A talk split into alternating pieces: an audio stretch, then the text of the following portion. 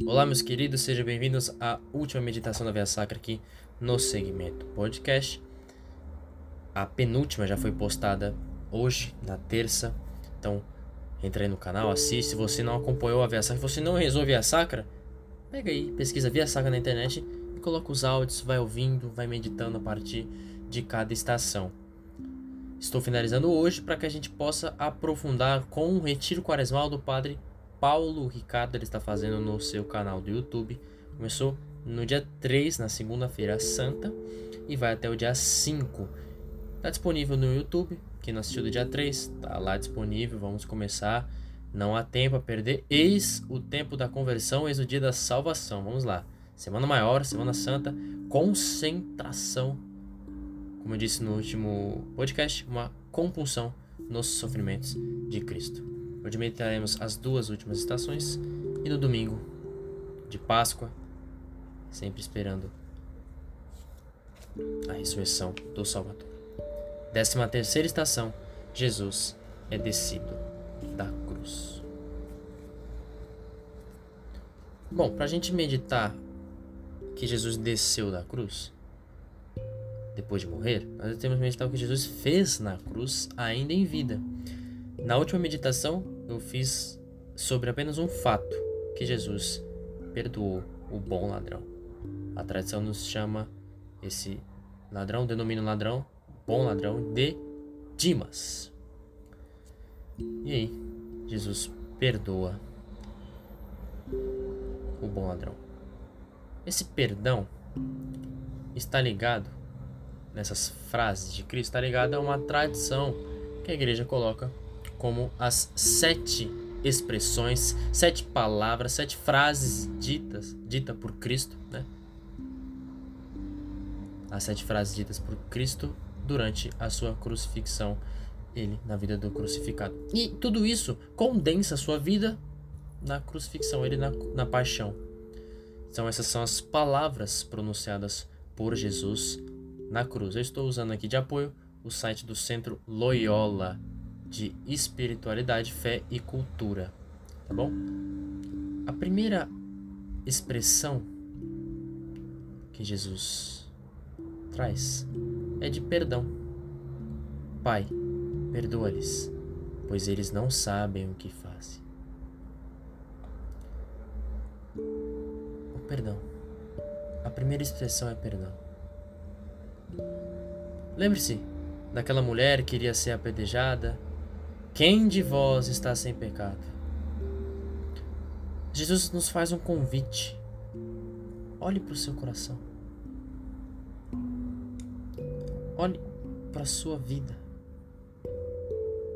Vamos imaginar as nossas orações, o que nós temos pedido a Deus? Sei lá, vamos pedir uma graça.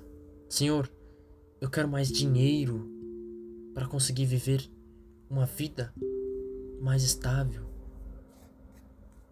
E Jesus vai virar para mim e vai dizer: Vamos olhar para o coração?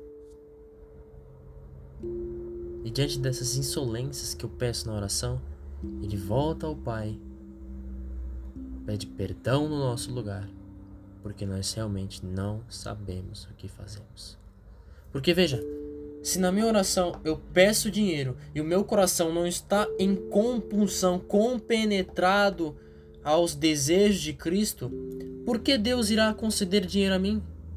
Ele vai me dar prosperidade financeira e eu, rico, com uma poupança numerosa, com muito dinheiro guardado, eu vou com tudo isso para o inferno. É o que nós meditamos quando pegamos aquela passagem do Evangelho onde Jesus cura o paralítico, mas antes de curar o paralítico, ele perdoa os pecados.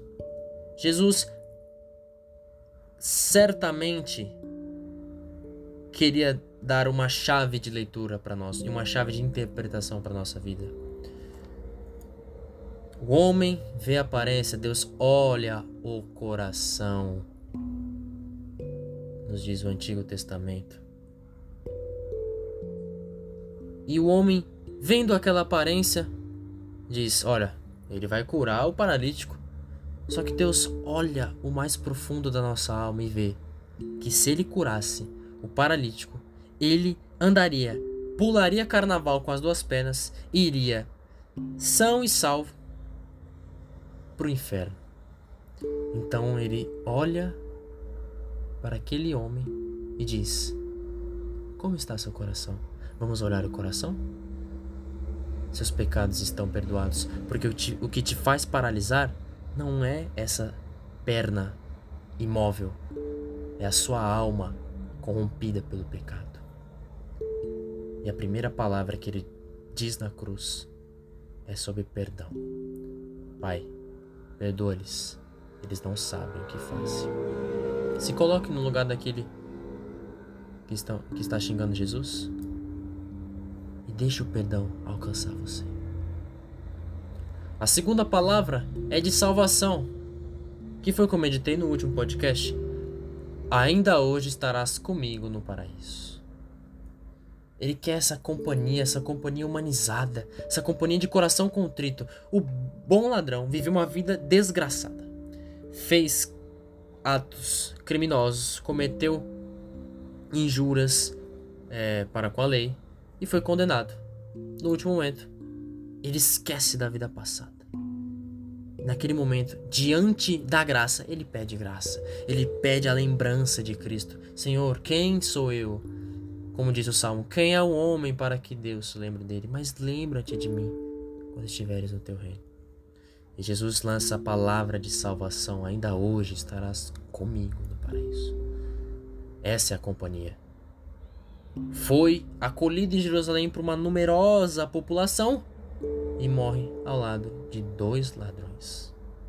E ele salva até o último momento quem quer se converter. Multidões, nações inteiras, vocês, nós, vocês, nós que aclamamos aqui no nosso Brasil tantas coisas. Colocamos poder nas magias, nos amuletos.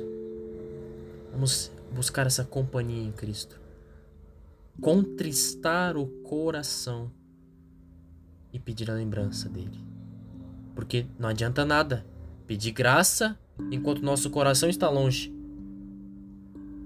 Aproximemos o coração de Cristo, como aqueles escravos. Lembra que eu falei dos escravos? Como aquela lança que penetrou o coração de Cristo, sejamos nós, ao entrar no coração de Cristo, mergulhemos naquele sangue misturado na água, os sacramentos e a misericórdia que nos salvam porque hoje mesmo estaremos com Ele salvos. Terceira palavra, ele entrega o filho à mãe, a mãe ao filho. E é uma palavra de amor. Maria, aquela mulher do sim que se prolonga até a cruz. Mulher, eis aí teu filho. Sim, eis aí o meu filho. Imaginemos, pois, aquela mulher que meditava todas as coisas no seu coração, que Simeão, lá na anunciação do templo, havia dito: Uma espada de dor irá transpassar a sua alma, porque esse menino será causa de soerguimento de muitos, mas de queda de tantos.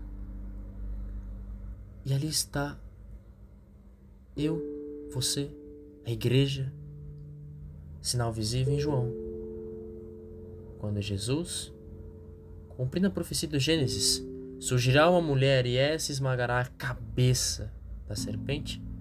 Mulher, você mesma, mulher, a mulher que Deus escolheu, protegeu, amou e escolheu para ser a mãe do filho, do seu filho. É você mesmo. Você agora é mãe da igreja, mãe da humanidade. E Maria disse sim, pois foi aquela que mais amou. Por isso, essa palavra de Cristo é uma palavra de amor, uma palavra de entrega. E Maria não diz: Vou sofrer novamente. Me destes agora milhões de filhos. É o seu corpo que está aqui visivelmente na figura da igreja. Mas eu sou mãe e mestra, mãe e educadora, mãe que ama, mãe que cuida, mãe que resguarda. E Maria dá luz quando diz sim, lá na cruz, a nós. Jesus nos recomendou a ela, porque teríamos que tomar outro caminho. Porque inventaríamos um caminho da nossa mente. Jesus diz: Filho, eis aí a tua mãe. É lógico que eu vou me aproximar dela, porque ela é minha mãe. A mulher do Gênesis, a nova Eva. A desobediência de Eva foi trocada pela sua obediência. A desobediência de Adão foi trocada pela obediência de Cristo. Eis agora o corpo de Cristo que se dá ao pé da cruz com Maria dizendo: Sim, eu aceito o Cauê, você que está me ouvindo, como meu filho. Vamos, vamos nos aproximar, vamos nos aconchegar a Maria, do mesmo jeito que eu vou meditar na última parte da nossa meditação. A outra palavra é de angústia e de solidão. Meu Deus, meu Deus, por que me abandonaste? Aí está o ser humano. O ser humano pergunta: onde está Deus no sofrimento? Onde está Deus em acontecimentos como Auschwitz, Câmara de Gás? Onde está Deus? Meu Deus, meu Deus, por que me abandonaste? E é no meio desse grito desesperador que surge Jesus. Deus está ali na união impostática, como disse no último áudio.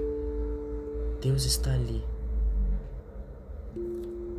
cuidando do nosso sofrimento, cuidando dessa nossa angústia. Ele não nos abandona. Naquele momento que a proximidade é tanta que você não precisa sentir para saber que ele está ali. Jesus no Horto das Oliveiras suou sangue. Pense, se ele é Deus, ele é o mais próximo, mais elevado do Pai a quem ele chama. As pessoas mais próximas são levadas a uma proximidade tão imensa, tão grande, que não se distingue quem é você e quem é aquela pessoa que está próxima. Eles foram assim contrariando as leis da física e da humanidade. Uma só pessoa. Enquanto nós nos revoltamos, Deus está ali, junto conosco no nosso sofrimento. Essa palavra de angústia de Cristo na cruz foi para nos consolar. Que diante da sensação de abandono de Deus, devemos realmente nos abandonar nele. Nos abandonar neste abandono porque aí seremos lembrados e reconhecidos. Dor, tenho sede. E aí deram vinagre a Jesus beber. Mas Jesus não quer vinagre. Jesus quer o seu coração. Eu estou refletindo isso porque Ele quer seu coração. Mais que coisas físicas, mais que coisas palpáveis. Ele quer o seu coração convertido nos caminhos que Ele preparou para você. A outra palavra é de esperança, porque está tudo consumado. Todas as profecias, todas as pegadas que deixaram os profetas, tudo está consumado. Condensei os pecados e pus na minha cruz de Jesus como réu de morte necessário que eu morra para a remissão dos pecados. É como se o Pai Eterno, como reflete Santo Afonso Maria de Ligório, dissesse: Filho, o sacrifício maior que um pai pode fazer é entregar o seu filho, como Abraão ia fazer por amor a mim, e eu não deixei. Se algumas pessoas pensam que sou mal, aqui está a prova do meu amor. Quem daria o próprio filho para a salvação de pessoas que estão em caminhos errados. Eu fiz isso. Eu não permiti que Abraão fizesse mas eu fiz. Diz Deus. Deus Pai está dizendo: Eu dei meu próprio filho. Essa é a esperança da consumação. E no final, a fé nos traz esse sentido. Quando Jesus entrega ao Pai, nas mãos do Pai, ele entrega o Espírito. Que coisa linda. Quanta profundidade. Mas mais ainda, quanto amor Maria não pegou no colo com que lembrança Maria não pegou no colo quando Jesus é descido da cruz? Ela se lembrou naquele nascimento em Belém. Ela se lembrou da pobre manjedoura de madeira, fazendo alusão àquele altar que o próprio Cristo quis sacrificar, chamado cruz, madeiro da cruz. Era uma noite fria aquele bebezinho tão pequeno, tão frágil, chorava. E ali estava, figurando a dor em seu coração, a espada penetrada em seu coração, como a profecia de Simeão. Ali estava o seu filho, como outrora nascido, agora ele está renascendo. Maria é a única que mantém a fé viva e impenetrável, inquebrável, inquebrantável, porque todos os apóstolos fogem. Fica o discípulo mais amado para nos colocar ali naquele mistério e nos encaminhar à mãe que Deus nos dá. Mas todos vão embora. As mulheres falam: Olha, quem vai rolar a pedra para nós, desacreditadas da ressurreição? E Maria fica em silêncio, guardando todas essas coisas no seu coração. Jesus colocado no sepulcro, naquela tumba, ele quis deixar aquele sepulcro vazio, mas não a cruz. Ele quis consumar na cruz. E aqui naqueles meses sentimentos de tristeza. José de Arimateia, sentimentos de Nicodemos, das outras piedosas mulheres, de Nossa Senhora. É essa comunhão. Porque Deus quis descer à tumba. E tudo isso que ele fez eu agradeço para que, descendo a tumba, eu fosse ressuscitado do meu sepulcro caiado, dos meus ossos ressequidos, e pôs em mim um seu espírito, um coração de carne para amar, enquanto dele ficou vazio, esvaziou-se de si mesmo, de São Paulo aos Filipenses. Esvaziou-se a si mesmo e encheu a nós. Ele esvaziou o espírito do seu coração encheu o meu coração do seu espírito. Agora, pega a imagem do podcast.